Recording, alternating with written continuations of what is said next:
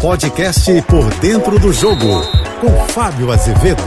Olá, amigos da JBFM. Depois da eliminação na Copa do Brasil do Fluminense e a classificação do Flamengo para a fase quarta de final, uma discussão ganhou as rodas de conversa. O dinizismo acabou e o sampaulismo vai imperar tudo em referência ao técnico do Fluminense, que há cinco jogos não consegue uma vitória e fazer um gol, quatro derrotas e um empate, e Sampaoli, que conseguiu parar o Fluminense e avançar de fase na Copa do Brasil. Talvez as discussões fiquem mais rasas se elas se aterem apenas aos resultados de campo. Mas se a gente observar performance e desempenho, talvez possamos entender um pouco dos caminhos que estão sendo traçados por essas partidas, ou melhor, por esses times nas partidas. E é fácil de explicar. Fluminense, por exemplo, vem caindo de rendimento. Claro, não tem peças de reposição, perdeu quatro jogadores importantes, dentre eles Marcelo e Alexander, que davam um toque de qualidade e força de marcação.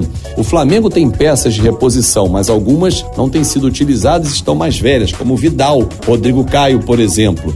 Mas conseguiu jogar sofrendo posse de bola do Fluminense, mas encaixando contra-ataques. Será que é assim, nessa intensidade que mostrou o Flamengo para marcar o Fluminense, o time consegue entregar até o fim da temporada?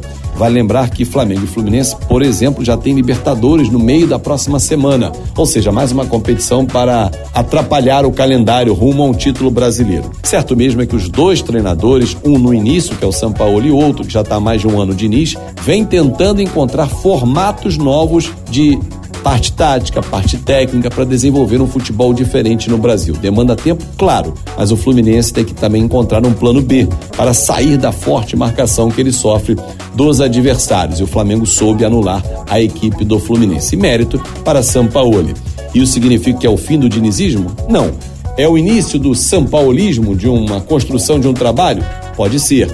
Mas esse trabalho vai demandar tempo. Agora, será que o futebol brasileiro permite o tal do tempo? É para pensar.